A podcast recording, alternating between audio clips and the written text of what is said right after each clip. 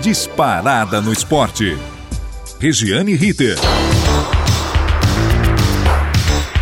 Muito bem, estamos chegando nesta quinta-feira com o boletim informativo do Disparada no Esporte. Aqui, Regiane Ritter, da equipe A Dona da Bola. Venha torcer, conosco venha ouvir,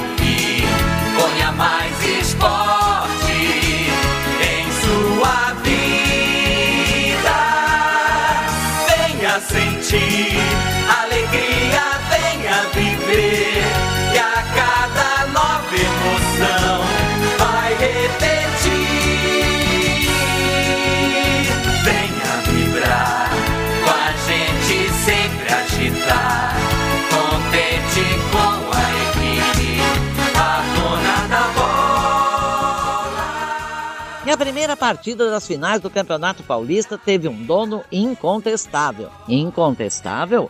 O São Paulo que quebrou a invencibilidade do Palmeiras de 14 jogos no Paulistão. E que surra! 3 a 1.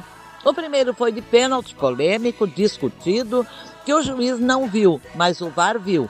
Caleri cobrou e marcou, Pablo Maia fez o segundo e Caleri voltou a marcar, ficando lá o rei do Morumbi da noite de ontem. Quando tudo parecia definido, Rafael Veiga de falta diminuiu 3 a 1. Mesmo assim, ficou difícil para o Palmeiras reverter esse placar. No que tange ao segundo tempo, o tricolor fez por merecer o placar dilatado. Chegou ao seu ápice na hora boa, na competição, cresceu na hora de decidir. O Palmeiras parecia apático, mas só parecia. É que o Verdão ficou de fato é perplexo. Não esperava o volume de jogo e o entusiasmo do adversário. Não devem ter assistido São Paulo e Corinthians nas semifinais. Outro detalhe. Recheado de jovens jogadores, eles seguiam à risca a malandragem dos mais experientes. É, supervalorizando as faltas, provocando os adversários e até devolvendo as pancadas no imediato. Tipo, bateu, levou. E assim aconteceu até desenvolver um placar que dá uma certa tranquilidade para a decisão no domingo. Prontinho, é, prontinho São Paulo está para a Libertadores da América, muito mais importante até. Ah, a decisão será domingo, 4 da tarde, no Allianz Parque. O São Paulo pode empatar e até perder por um gol de diferença que será campeão. O Verdão precisa vencer por três gols de diferença para ser campeão ou dois para levar a decisão para os pênaltis. E se alguém se surpreendeu com o resultado em São Paulo, porque a maioria apostava no Palmeiras, mais ainda com o primeiro jogo das finais no Rio de Janeiro. Flamengo favorito, resultado 2 a 0 Fluminense. Dois gols de cano e uma vantagem que Abel Braga prefere não comemorar Claro, em virtude de dores recentes, de derrotas recentes, como a eliminação na repescagem da Libertadores da América diante do Olímpia. É tão recente que ninguém pode ter esquecido. 3 a 1 aqui, dia 9 de março. 16 de março, 2 a 0 derrota no Paraguai e a sofrida eliminação que o Fluminense não engoliu até agora. Cano, que fez os dois gols de ontem, também prega cautela, sem festinha. Nada de festinha, dancinha e querer achar que já é campeão. O goleiro Fábio também foi figura importante na vitória, pelo menos no segundo tempo, porque no primeiro tempo ele assistiu à partida. Pelos lados do Flamengo, o lateral Felipe Luiz, o zero e bezeiro em não reconhecer o futebol ruim de algumas figuras, deixou clara sua intenção de responsabilizar única e tão somente o treinador o português Paulo Souza, sem dar nomes aos bois, claro, mas nem precisa. Olha a frase do Felipe Luiz. Talvez ainda falte um pouco de química nesse sistema de jogo. É, pode ser, Felipe Luiz. Mas há uma visão clara de que os jogadores se instalaram numa zona de conforto da qual está difícil de sair. E essa química no novo sistema de jogo, tentando ser implantado pelo Paulo Souza já há dois meses e meio, essa química depende muito dos jogadores, do sangue, da raça. É, isso aí. Da faca nos dentes, sabe aquela coisa, vão jogar para ganhar? Não importa como, não importa porquê, o time é o mesmo. Se 2021 o Flamengo terminou devendo, começou pior 2022, já que não convence nem quando vence. como foi com o Vasco nas semifinais, 1 a 0, 1 a 0, pelo amor de Deus. Assim caminha o futebol nosso de cada dia. Com Palmeiras em São Paulo e Flamengo no Rio, correndo para igualar um placar de dois gols de diferença na final dos estaduais. Esperar para ver. Bom, o clima tenso e emocionante de decisão não fica por aqui. Copa do Nordeste acelera corações cearenses e pernambucanos. A partir de hoje, a bola rola para 180 minutos de final, Esporte e Fortaleza. E isso, 9h35 da noite na Arena Pernambuco. O esporte vai em busca do quarto título, tentando se igualar a Bahia e Vitória. No Fortaleza, invicto, corre para ganhar a segunda Copa do Nordeste, que paga ao campeão um prêmio somado de todas as fases de pouco mais de 3 milhões de reais e o vice 3 milhões. A diferença é muito pequena na premiação de campeão para vice. O que vale mais mesmo é o troféu. É isso aí, nós continuamos falando de futebol aqui na Rádio Gazeta Online e arrematando. A final será domingo no Ceará. Começa hoje e termina domingo. A Copa do Nordeste que dá vaga ao campeão na Copa do Brasil do ano que vem. Vamos para o sul do país? O Campeonato Gaúcho está em compasso de espera. Sábado agora, a final tão esperada pelo Ipiranga de Erechim, ainda acreditando na sua primeira conquista, entrar para a história, apesar do 1 a 0 sofrido em casa. Já o Grêmio corre para confirmar seu 41º título, diminuindo a diferença para o Inter, que tem 45, e diminuindo a dor da queda para a Série B do Campeonato Brasileiro.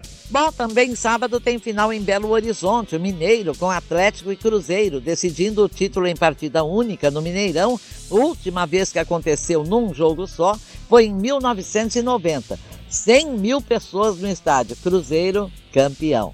No Galo, comemorando tudo que ganhou em 2021, o Cruzeiro amargando a Série B do Brasileiro mais uma vez, é, e em fase conturbada de transição e venda do clube para Ronaldo, ex-fenômeno que está decepcionando muitos cruzeirenses que o receberam como um rei. Quem leva o Mineirão, hein? Cruzeiro ou Atlético?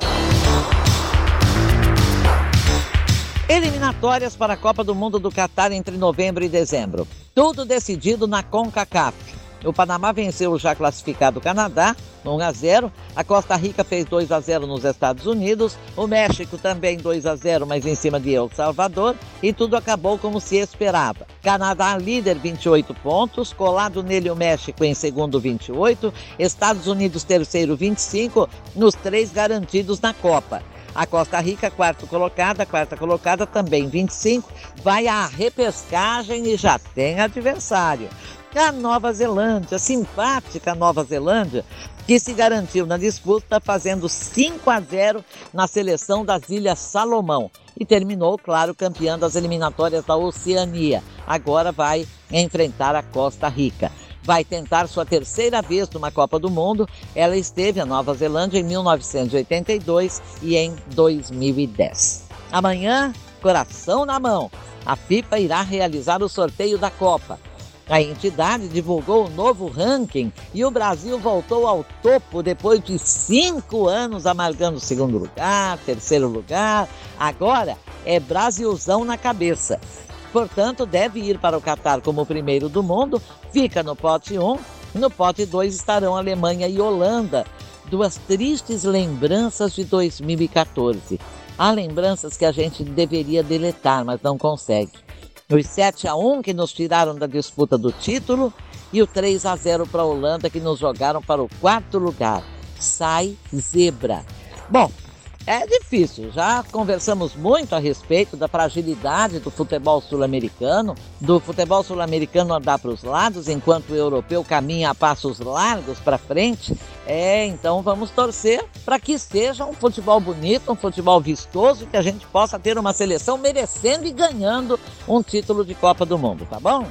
Bem, agora faltam três seleções apenas e vai demorar para saber, já que Escócia e Ucrânia foi remarcada para junho por causa da invasão da Rússia à Ucrânia. E esse jogo pode nem acontecer. Nós torcemos para que aconteça, será um sinal de que a paz voltou naquela região. O país de Gales espera o vencedor e não se sabe se vai acontecer o jogo. Se não acontecer, Escócia e Ucrânia, a Escócia passa direto como passou a Polônia antes, certo?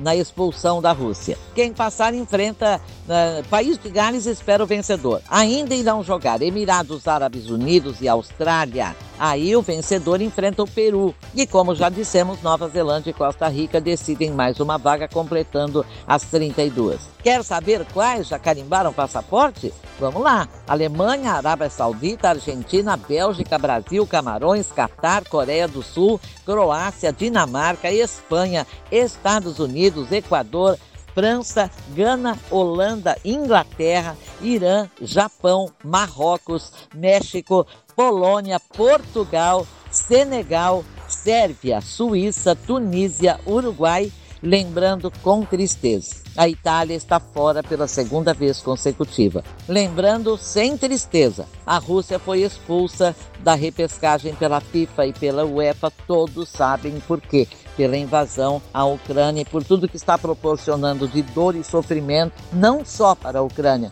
mas para o mundo que ainda tem sentimento, que ainda sente a tristeza, a dor que uma guerra pode causar. Uma guerra que é inexplicável, inaceitável e acredito que mesmo o Todo-Poderoso, dentro da sua imensa misericórdia, terá dificuldade em perdoar os mentores de guerras pelo mundo todo. A troco, todos sabemos a troco de quê?